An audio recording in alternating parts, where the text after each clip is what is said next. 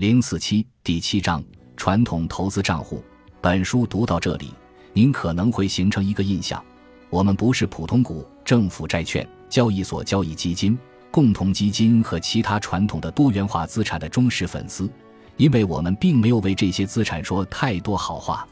此前，我们还曾经说，他们的风险很高，如果在错误的时间进行投资，几乎会毁了您的退休生活。但是，这是否意味着您应该完全回避这些资产呢？事实远非如此。虽然我们还未深入探讨传统金融产品该如何适应年金化资产组合，但是我们明确声明，这些资产应当处于一个结构合理的退休收入计划的核心位置。因此，虽然我们倡导产品配置，但是我们不想低估或忽略传统资产配置的重要性。我们对这些理财规划中使用的经典工具琢磨不多，那是因为它们无处不在，易于理解，并已在其他渠道广泛介绍。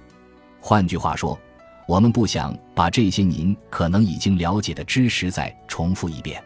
回想一下，我们在本书中力图推广的理念是：所有现在、未来和即将退休的人都不应当把他们的养老资产配置仅仅局限于股票。债券、现金和商品，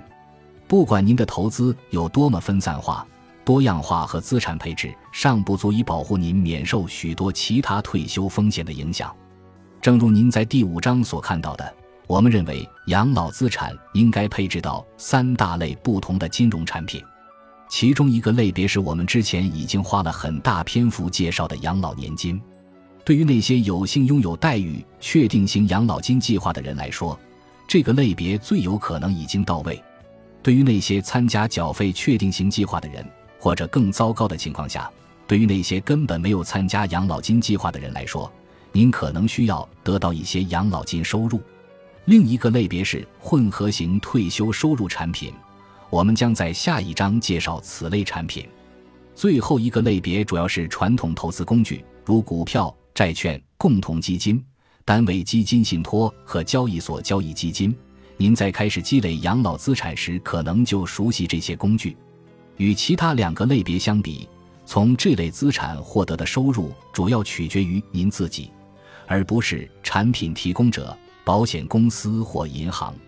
反而，您要决定预计从定期提款计划中提取多少资金。我们对这些产品类别进行全面讨论，最终是为了说明。要制定一个完美的退休收入计划，您应当将养老金在这三大类别中都进行配置。我们需要再一次明确，退休组合中的 SWP 部分应当包含股票、债券、现金、共同基金、交易所交易基金和其他您在积累养老资产的长期过程中一直使用的各类金融产品。绝对没有理由停止使用这些工具。因为资产多样性和权益所有权在您整个生命周期中仍然至关重要，所以在年金化养老资产时，千万不要炒了您的股票经纪人，至少不要在我们的账户里这么干。